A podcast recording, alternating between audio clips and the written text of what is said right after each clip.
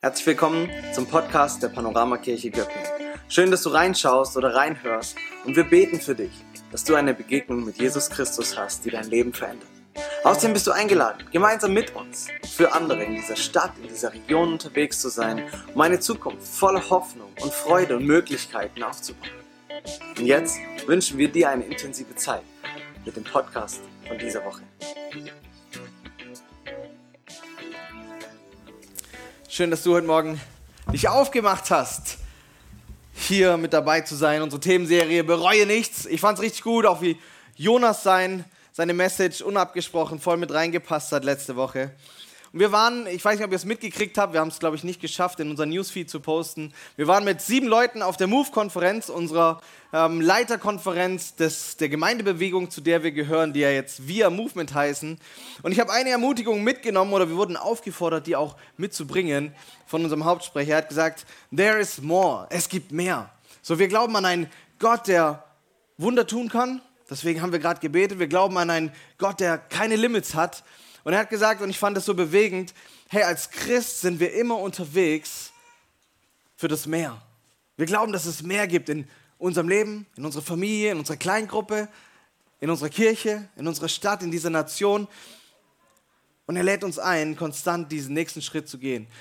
Und seine Analyse war, wo immer er Gemeinden trifft und Menschen trifft, die aufhören, an dieses Meer zu glauben, da gehen die Sachen bergab. Da stagniert es, da hört man auf, glaubensvoll vorwärts zu gehen, da stagnieren Beziehungen. Lasst uns eine Gemeinde sein, die für mehr glaubt. Und so wollen wir es auch heute in diesem Thema. Ich bete noch, bevor ich es euch verrate, kurz einfach einsteigen und, und, glauben für mehr. Jesus, ich danke dir dafür, dass du ein Gott bist, bei dem es mehr gibt, bei dem es einen nächsten Schritt gibt, bei dem es ähm, immer eine Zukunft gibt. Egal wie verzwackt unsere Situation ist, wie eingefahren Beziehungen sind, wie ja, dunkel manche Tage in unserem Leben aussehen. Wir danken dir dafür, dass du ein Gott bist, der mehr vorbereitet hat. Und es liebt uns, das Stück für Stück aufzuschließen.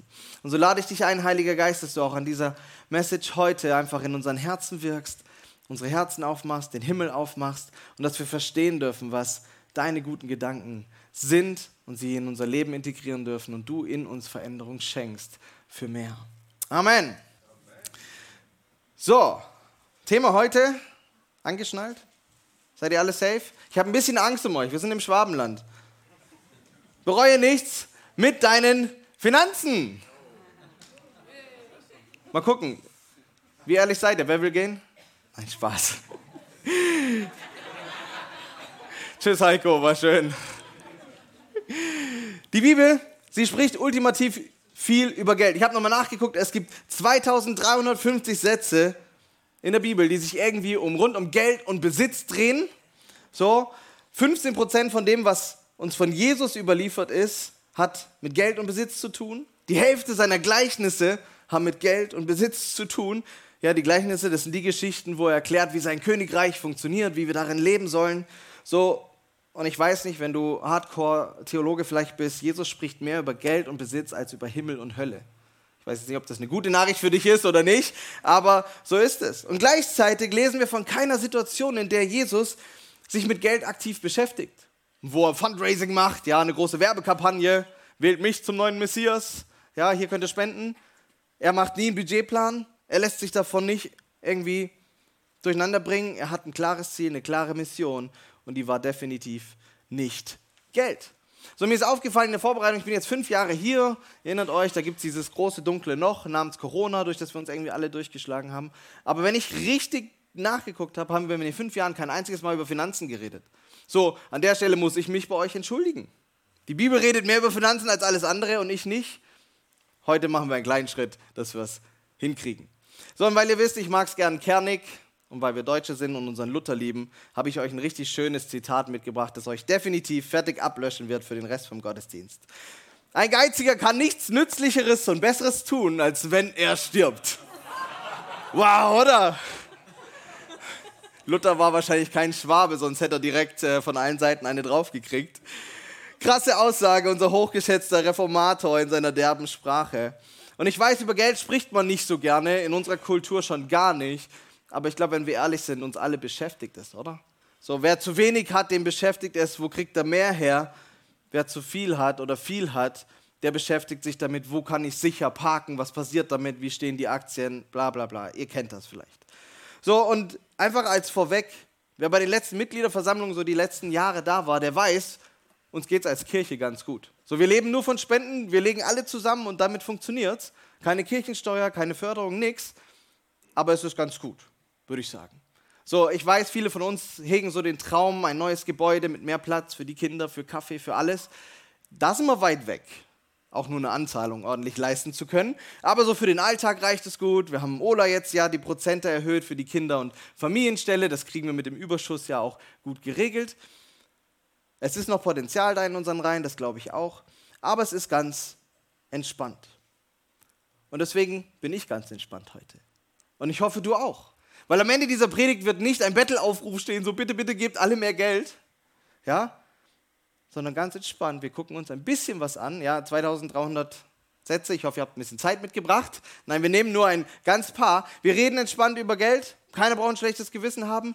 Aber meine Einladung ist, mach dein Herz auf zu dem, wovon Gott so viel redet für dein Leben. Was ist vielleicht drin für dich, dein nächster Schritt? Und dann gehen wir ganz entspannt auseinander. Du schmeißt draußen was rein, du überweist was oder auch nicht. Und wir gucken mal, wohin Gott uns führt. Ist das ein Deal? Seid ihr Schwaben damit entspannt zuzuhören, was das Wort Gottes über Geld sagt? Ja? Ich sehe schon, unsere Brasilianerin da hinten lächelt ganz kräftig. Sehr gut. Also, Geld, Geld an sich ist ja nur Münzen und Scheine. Da könnte man eine Sachpredigt drüber machen, die Normen dafür oder so. Das Problem ist ja der Umgang mit Geld. Es geht um die Beziehung. So, welche Beziehung haben wir zum Geld und die macht es dramatisch oder entspannt? Lasst uns reingucken, wenn du deine Bibel dabei hast, schlag gerne mit auf. Und zwar den ersten Timotheusbrief. Timotheusbrief ist entstanden. Paulus, genau, macht gerne die Fenster auf. Luft ist kostenlos, die können wir reinlassen. Wird es ein bisschen entspannter hier. Also, Timotheusbrief. Paulus, der, der Star-Theologe und Kirchengründer im ersten Jahrhundert, so die erste Generation von Christen nach Jesus ist unterwegs. Und er hat einen Azubi. So einen jungen Kerle, den er mit reinnimmt, was heißt es, eine Kirche zu leiten, ordentlich zu predigen, Kirche zu bauen, Mitarbeit, all das Zeug. Und er schreibt in dem Brief, und im 1. Timotheus Kapitel 6 lesen wir dann auch was über Finanzen. Sag allen, die in dieser gegenwärtigen Welt reich sind, sie sollen nicht stolz sein und nicht auf ihr Geld vertrauen, das bald vergehen wird. Stattdessen sollen sie ihr Vertrauen auf den lebendigen Gott setzen, der uns alles reichlich gibt, was wir brauchen, damit wir uns daran freuen und es genießen können.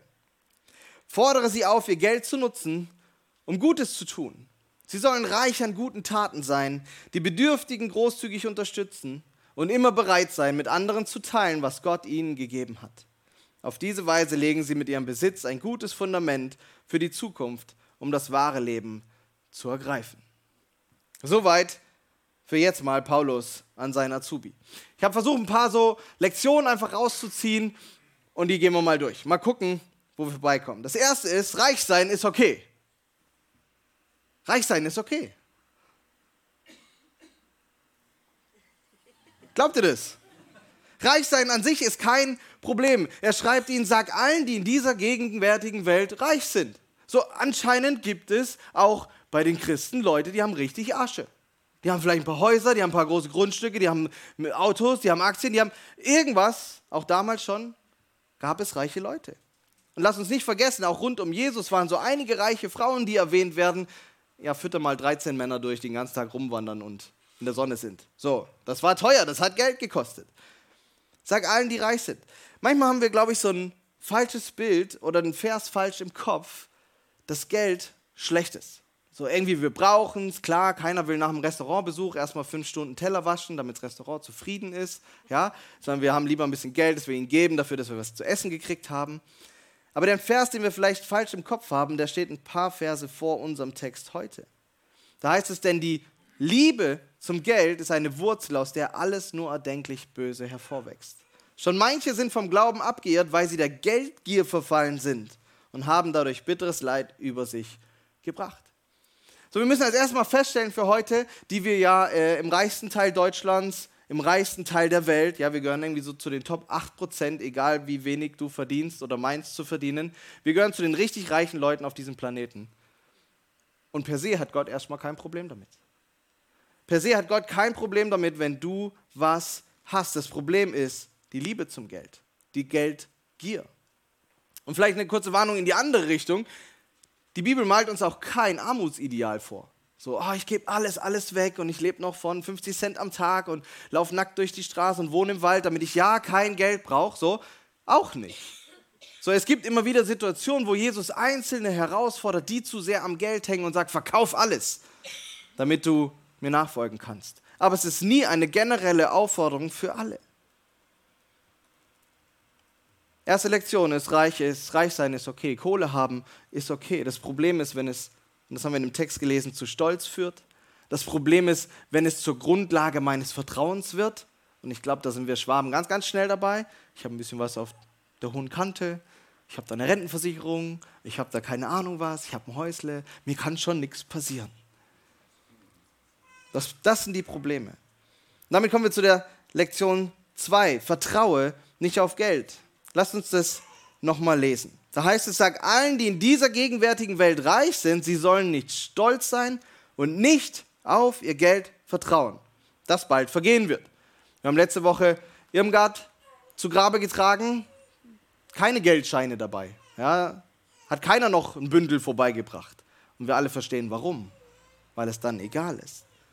Und wir wissen, wie schnell Aktien abstürzen, wir wissen, wie die Inflation durch die Decke springt, wir kennen die letzten Finanzkrisen vielleicht noch. Geld ist nicht so sicher, wie wir es manchmal gerne hätten. Und Paulus fordert uns auf, stattdessen sollen sie ihr Vertrauen auf den lebendigen Gott setzen, der uns alles reichlich gibt, was wir brauchen, damit wir uns daran freuen und genießen können. Unser Gott ist ein Gott der Freude und des Genießens. Ja, wir müssen es nicht heimlich in der Kammer tun, wenn niemand hinguckt, das Leben ein bisschen genießen. Gott ist ein Gott des Feierns und des Genießens.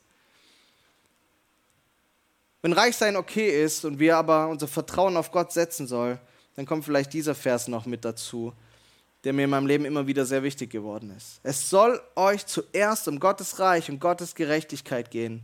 Dann wird euch das Übrige alles dazugegeben.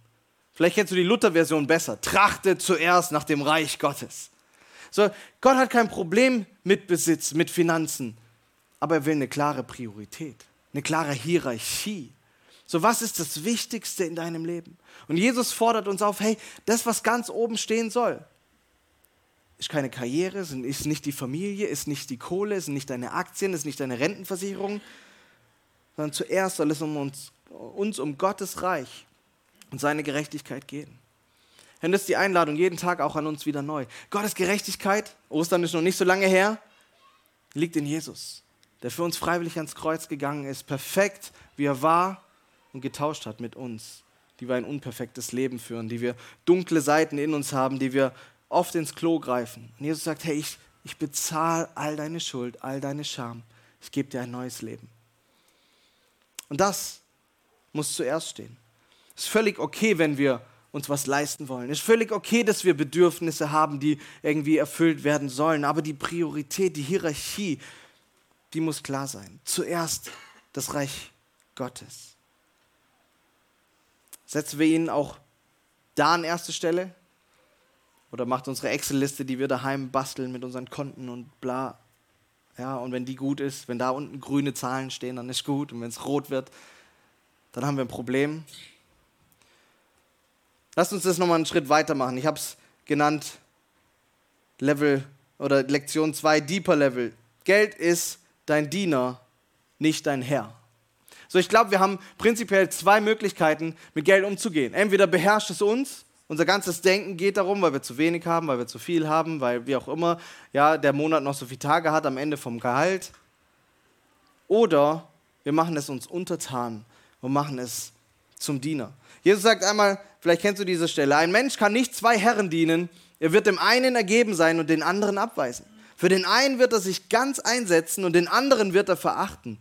Ihr könnt nicht Gott dienen und zugleich dem Mammon, aramäisch für Geld, Besitz, ein Schatz, das irdische Haben. Im ersten Ding war das nicht negativ gemeint. So keine Ahnung, warum die es nie übersetzt haben. Alles andere haben sie auch übersetzt. Den Begriff haben sie stehen lassen. So Mammon ist erstmal nicht schlecht. Aber du kannst nicht beides. Du kannst nicht sagen, ich, ich folge mit meinem Leben Jesus, ich vertraue auf seine Gnade, auf seine Zukunft, auf seine Hoffnung über dieses Leben hinaus und gleichzeitig dein Leben um Geld drehen lassen. Sag Gott, das geht nicht. Eins wird dich beherrschen und das andere nicht. Entscheide dich. Und manchmal ist es einfach, wir haben das vorhin gesungen, gell? Alles, was ich bin, lege ich vor dich hin. Manchmal ist es leichter, sein Herz Jesus zu geben, in so einem Gottesdienst zu stehen und es zu bekennen und sagen, Gott, was immer ich bin. Als den Geldbeutel aufzumachen zu sagen, Gott, was immer da drin ist, kommt eh von dir, es gehört dir, mach damit, was du willst. Oder? Mir fällt es oft schwerer. Ich bin schneller dabei, irgendwas zu singen, bin schnell dabei, Zeit zu investieren, vielleicht Prios zu setzen. Aber Gott die volle Kontrolle über meinen Geldbeutel zu lassen? Meine Zukunftssicherung? Meine Versicherungen? Und so ist die Herausforderung, glaube ich, für uns alle, Jesus wirklich an erste Stelle zu stellen, zu sagen, hey, Reich Gottes, deine Gerechtigkeit, du, das, was du tust, steht ganz oben. Und ich vertraue dir mit meinem ganzen Herzen, inklusive Geldbeutel, dass du mich versorgen wirst. Dass alles Übrige dazu getan wird. Aber hey, du bist der Chef. Dass ich in Deutschland lebe, 2023, dass ich halbwegs gesund bin, dass ähm, ich irgendwas drauf habe, ist doch alles nur, weil du mich befähigt hast, weil du es wolltest, dass ich heute und hier lebe in diesem Teil der Welt. Ich kann doch nichts dafür, dass ich nicht in irgendeinem Slum irgendwo in Südamerika aufwachse, keine Perspektive habe. Es ist deins. Was sollen wir also machen mit unserem Geld, das wir haben? Timotheus nochmal. Fordere sie auf, ihr Geld zu nutzen, um Gutes zu tun. Sie sollen reich an guten Taten sein, die Bedürftigen großzügig unterstützen und immer bereit sein, mit anderen zu teilen, was Gott ihnen gegeben hat. Dritte Lektion. Geld nutzen, um Gutes zu tun. Du und ich, wir sollen richtig reich sein an guten Taten. So Paulus fordert uns heraus, nimm das, was du hast, das, was dir anvertraut wurde, wo du der Verwalter Gottes bist für Summe X, Immobilien X, Aktien X, was immer es ist, und mach was Gutes draus. Und ich habe einen schönen, bei einer anderen Predigt über Geld einen schönen Satz mitgenommen, der, der echt hängen geblieben ist und vielleicht bleibt er bei dir auch hängen. Mach dein Geld zu Geschichten. Fand ich stark. Mach dein Geld zu Geschichten. Am Ende ist es das gleiche wie, ja, mach's zum Diener. Ich habe es mal so zusammengefasst. Wenn Geld dein Diener ist, dann schick es los, gute Geschichten zu schreiben. Du kannst auch eine Ego-Geschichte schreiben. Aber keiner wird ins Kino gehen, wenn, wenn es so eine Ego-Geschichte ist, wo einer sich nur um sich selbst dreht und am Ende gibt es nicht mal ein ordentliches Happy End, weil er einsam und alleine ohne Familie stirbt. Dafür wird keiner 12 Euro plus Popcorn ausgeben, oder? So, aber du hast die Möglichkeit, mit dem, was Gott dir anvertraut hat, gute Geschichten zu schreiben. Geschichten, wo andere aufblühen, Geschichten, in denen andere zum Zug kommen, es ihnen gut geht. Irgendwo erzählt Jesus mal wieder ein Gleichnis über Geld. Erinnert euch, die Hälfte aller seiner Gleichnisgeschichten gehen darum, um zu verdeutlichen, wie man in Gottes Reich lebt. Und viele haben ihm zugehört, auch die religiöse Elite, die sogenannten Pharisäer. Und dann heißt es über sie, oh, ich lieb's, wenn es spöttisch wird. Das alles hörten auch die Pharisäer, die am Geld hingen, und sie redeten verächtlich über Jesus. Weißt du was? Heute gibt es keine Pharisäer mehr. Wir erinnern uns wahrscheinlich fast ausschließlich, weil sie da erwähnt werden. Aber wisst ihr, wen es immer noch gibt? Die Jesus-Leute, die das gehört haben, die es aufgenommen haben, die so gelebt haben, die angefangen haben, sich für Gottes Geschichte benutzen zu lassen. Und dass wir heute hier sitzen, ist nur, weil Leute bereit waren, in diese Geschichte zu investieren. Irgendwann sind sie ja von Jerusalem Richtung Italien. Irgendwer hat beschlossen, hey, wir müssen diesen Barbaren, diesen Germanen auf der anderen Seite der Alpen auch von Jesus erzählen. Irgendwann kam einer nach Göppingen. Da waren ein paar, die haben beschlossen, hey, wir glauben das und wir legen zusammen, wir bauen Kirche in und für Göppingen. Und so geht es seit bald 75 Jahren. Diese Geschichte hört seit 2000 Jahren nicht auf. Aber die Pharisäer, die geldliebend waren, die Gott, die Jesus verhöhnten, die gibt es nicht mehr. Und es gibt und gab und wird immer geben, dass Leute Werte anders leben. Und wir leben in einer Gesellschaft, die lebt in Bezug auf Geld und Besitz ihre Werte komplett anders. Das ist einfach so. Die Frage ist, wie leben du und ich als Nachfolger von Jesus das? Wie, wie können wir es anfangen? Wie können wir es anfangen? Oh, ich bin zu weit mit meinen Folien, ihr habt es schon gesehen. Lektion 4, im Kleinen treu sein. Jesus hatte in dieser Geschichte, um die es gerade auch ging, Folgendes erzählt. Wer in den kleinsten Dingen treu ist, ist auch in den großen treu. Und wer in den kleinsten Dingen nicht treu ist, ist, ist auch in den großen nicht treu. Wenn ihr also im Umgang mit dem unrechten Mammon nicht treu seid, wer wird euch das wahre Gut anvertrauen? Hey, wenn du sagst, ich will meinen nächsten Schritt mit Gott gehen, im Thema Finanzen, im Thema Besitz, in, in dem, was ich habe, ihm damit die Ehre zu geben, dann fang doch einfach an, wo du bist, mit dem bisschen, was du hast. So, ich werde es nie vergessen, ich habe als Teenie ganz lange 20 Euro Taschengeld gekriegt. Und ich fand das so lächerlich, davon ungefähr 10 Prozent, kommen wir gleich noch zu, 10 Prozent zu nehmen, so eine 2-Euro-Münze und die sonntags in den Klingelbeutel zu schmeißen. Ich habe mir gedacht, das ist doch lächerlich, Gott. So, bring der Kirche 2 Euro was. Es reicht nicht mal, um dem, Pastor einen Kaffee zu bezahlen, wenn er irgendwo ein Gespräch hat. So, bring dir 2 Euro was, Gott. So, du, die gehört doch eh alles, was meine 2 Euro, die machen doch keinen Unterschied. Und ich habe es trotzdem gemacht, weil mich das Reich Gottes weil Gott mich auffordert, treu zu sein, auch im Kleinen. Und ich habe mir gedacht, gut, dann fangen wir mit zwei Euro an, was soll das? Habe das gemacht. Und es hat in mir eine, ein, eine Gewohnheit geschaffen und auch eine Priorität. Hey, zwei Euro von 20 ist ganz schön viel als Teenie. Ich weiß nicht, ob ihr euch daran erinnert, bei manchen ist das schon ein bisschen länger her, gell? Aber wisst ihr was? Da wurde ich irgendwann Azubi. 700, 800 Euro gab's. Naja, auf einmal waren das 70, 80 Euro. Weißt du, wie weh 70, 80 Euro tun, wenn du vorher 20 Euro im ganzen Monat gekriegt hast? Aber da war in mir diese Gewohnheit und die Gewissheit gereift, Geld ist nicht der, der mich beherrscht, sondern ist mein Diener. Und Gott lädt mich ein, großzügig zu sein. Er fordert mich auf, Geschichten damit zu schreiben. Also stecke ich jetzt die 70, 80 Euro per Dauerauftrag direkt nach dem Gehalt, dann tut es nicht so weh. Ab weg. Und weißt du was? Ich bin Teil einer Geschichte geworden. Dass es in Esslingen eine Kirche gibt, die Menschen erreicht, Wegen meinen 70 Euro. Auch. Vielleicht nicht den Riesenunterschied, aber hey, ich bin Aktionär. Ich bin Aktionär in Essling. Und meine 2 Euro, die habe ich damals in Regensburg immer reingeschöpft. Ich bin Aktionär in Regensburg. Hey, die stehen gerade richtig gut da, machen eine mega Arbeit mit Rangern, mit Jugendlichen in der Stadt. Also auch wegen mir. Ja? Auch wegen mir. Es waren vielleicht insgesamt nur 80 Euro dann, aber okay. Weißt du, dann hast du irgendwann dein erstes Gehalt gekriegt und dann wurden aus diesen 2 Euro, aus den 70 Euro auf einmal dreistellig. Wisst ihr noch euer erstes Gehalt? So das erste richtige? Da hast du solche Augen, denkst du, kannst die ganze Welt kaufen. Und dann waren es auf einmal 200, 300 Euro. Ey, 200, 300 Euro tut weh. Aber ich war im Kleinen treu. Ich habe es da einüben dürfen mit 2 Euro, mit 70 Euro. Also gingen auch die 300 Euro. Ich werde Teil, ich werde Aktionär von dem, was Gott in dieser Welt tut, weil ich ihm was von dem, was er mir gibt, zurückgibt. Eigentlich ein lächerliches Prinzip, gell? Aber wir merken in unserem Herzen, wie schwer es uns fällt und deswegen ist es vielleicht wahr. Hey, wir sind, du bist Aktionär hier in der Panoramakirche. Du hast vielleicht keinen Optionsschein, ja? Aber wenn du mit hier investierst, dann ist die Geschichte, die Gott mit dieser Kirche seit 70, 75 Jahren schreibt, ist auch wegen dir da. Egal, ob du 50 Cent reingeschmissen hast oder jeden Monat 1000 Euro überweist. Wir sind Teil der Geschichte in Uganda, das, was wir letzte Woche von Jonas gehört haben, weil wir als Kirche auch wieder weitergeben, nicht darauf vertrauen wollen, dass das, was wir zusammenlegen, legen, für uns auch irgendwie reicht. Wir haben eine Excel.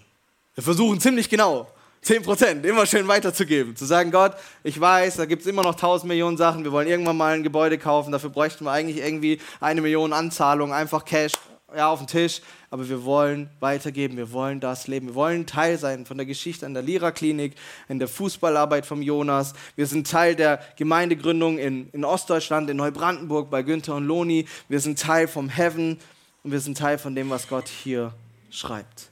Sei im Kleinen treu. Am Anfang geht es nicht um die Menge. Gott sucht Menschen, denen er Stück für Stück mehr anvertrauen kann, bis hin zum wahren Gut, wie wir gelesen haben. Aber es fängt damit an, dass ich da, wo ich bin, mit dem, was ich habe, einfach anfange zu vertrauen. Lektion 5, der Zehnte. Ich weiß nicht, ob du schon mal vom Zehnten gehört hast. So im Church Talk ist das so ein fester Begriff. So Kirchensprech, der Zehnte, jeder, der ein bisschen dabei ist, hat es irgendwo mal gehört. Jeder, der Mitglied ist bei uns, hat sich freiwillig verpflichtet, den zu zahlen. Wir kontrollieren das nicht. Ich weiß es eh nicht, kriege immer nur die Gesamtsumme vom Josef. Ich will euch auch ganz entspannt begegnen können. Was ist der Zehnte? Der Zehnte ist ein Prinzip aus dem ersten Teil der Bibel, aus dem Alten Testament und war vor allen Dingen dazu bestimmt, die, ich sag mal, die Priesterklasse der, des Volkes Gottes, der Israeliten, zu finanzieren und den Tempel und alles, was da eben drumherum hing, damit sie Gottesdienst feiern konnten. Ich habe schlechte Nachrichten. Wenn man alles zusammenzählt, was die Israeliten abgeben mussten, dann gibt es nämlich noch eine ganze Menge mehr, dann kommt man eigentlich auf 25 Prozent. Also seid froh, dass wir mit zehnten Mal einsteigen. Ja? Im Neuen Testament dann, mit Jesus, finden wir kein Gebot mehr zum Zehnten. Muss man auch ganz klar sagen. Da finden wir ganz viel, hey, seid großzügig, seid freigebig, kümmert euch um Menschen um euch rum, äh, lasst die, die euch lehren, nicht verhungern, baut eure Kirche, all diese Dinge. Aber wir haben kein konkretes Gebot. Was wir auch finden ist, dass wenn Jesus damit konfrontiert wird, ja, die Pharisäer, diese Verrückten, von denen wir die Geizkragen, ja, ihr wisst noch, haben wir gerade schon mal, die haben es sogar gemacht, dass sie, wenn sie Kräuter gekauft haben, 10% runtergeschnitten haben, um es Gott zu geben. Wer auch immer was mit 10% von einem Salbeizweig macht. Aber okay, die haben das richtig regelgetreu. Und Jesus konfrontiert nicht, dass sie das gemacht haben, sondern die Herzenshaltung dahinter. So, hey, ihr wollt einfach nur die Regeln einhalten, damit Gott euch was schuldig ist. So funktioniert das nicht. Gott braucht euren Salbeizweig nicht. Gott braucht eure 10% von irgendwelchen Kräutern nicht. Er will, dass ihr ein fröhliches Herz habt.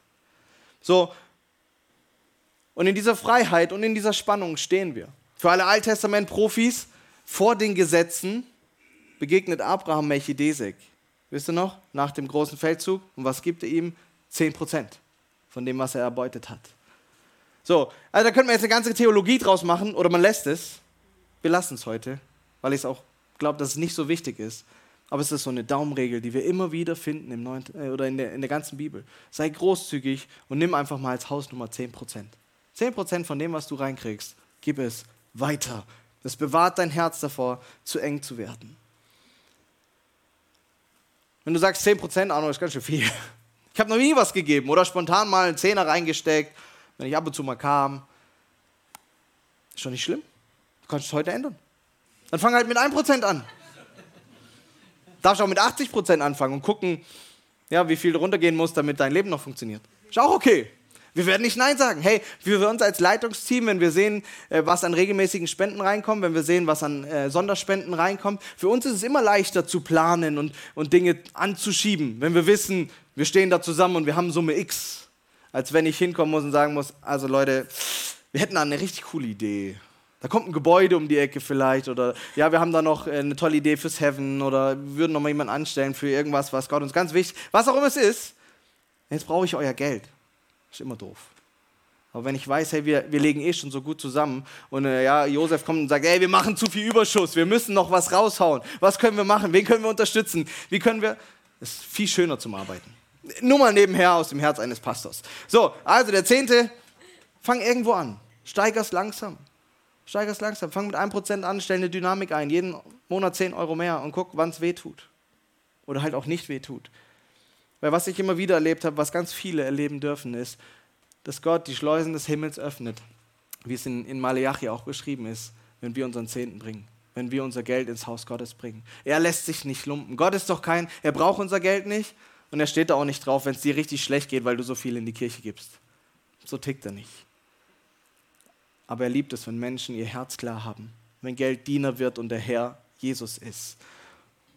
Und so ist die größere Frage nicht, gibst du 10% oder nicht, sondern welche Herzenshaltung hast du, wenn es um Besitz und Finanzen geht.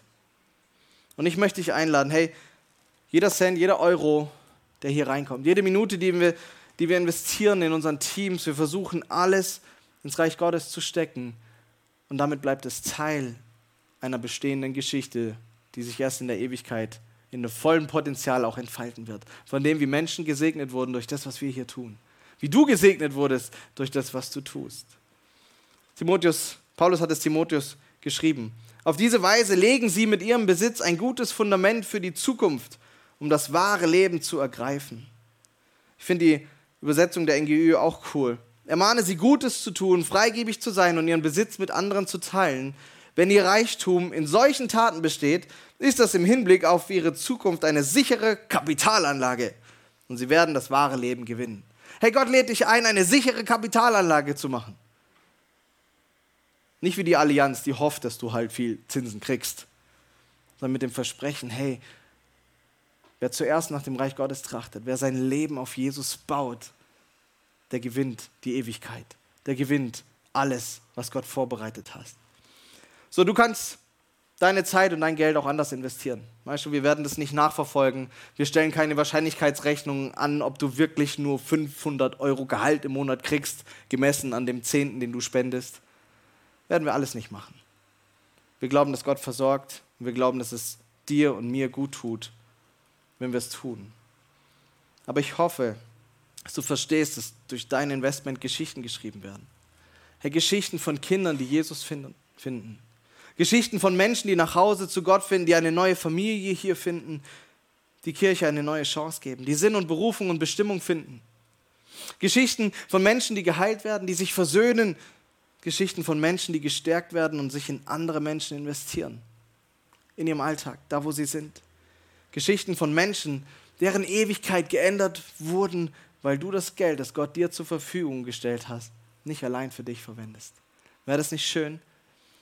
Hey, bei Bereue nichts geht es darum, dass wir irgendwann mal mit Gott zurückgucken auf unser Leben. Und ich wünsche mir, dass er mit mir zurückguckt und sagt, Arno, mega, siehst du, wie viele tolle Geschichten entstanden sind? Siehst du, wie viele Aktien du hast? Da sind Leute dabei, die hast du nie in deinem Leben getroffen. Deren Geschichten hast du nie gehört, aber jetzt werden sie erzählt. Es war möglich, weil du treu dein Geld gegeben hast. Deine zwei Euro in Regensburg haben, und dann kommt der ganze Rattenschwanz, was sie bewegt haben. Dein Opfer, als es um die großen Projekte ging. Dein regelmäßiges Geben, das hat diese und diese und diese Geschichten. Ich freue mich auf das Panoramakirchen-Meeting dann bei Gott vor seinem Thron. Und er sagt, so, Heiliger Geist, bring mal das Buch raus.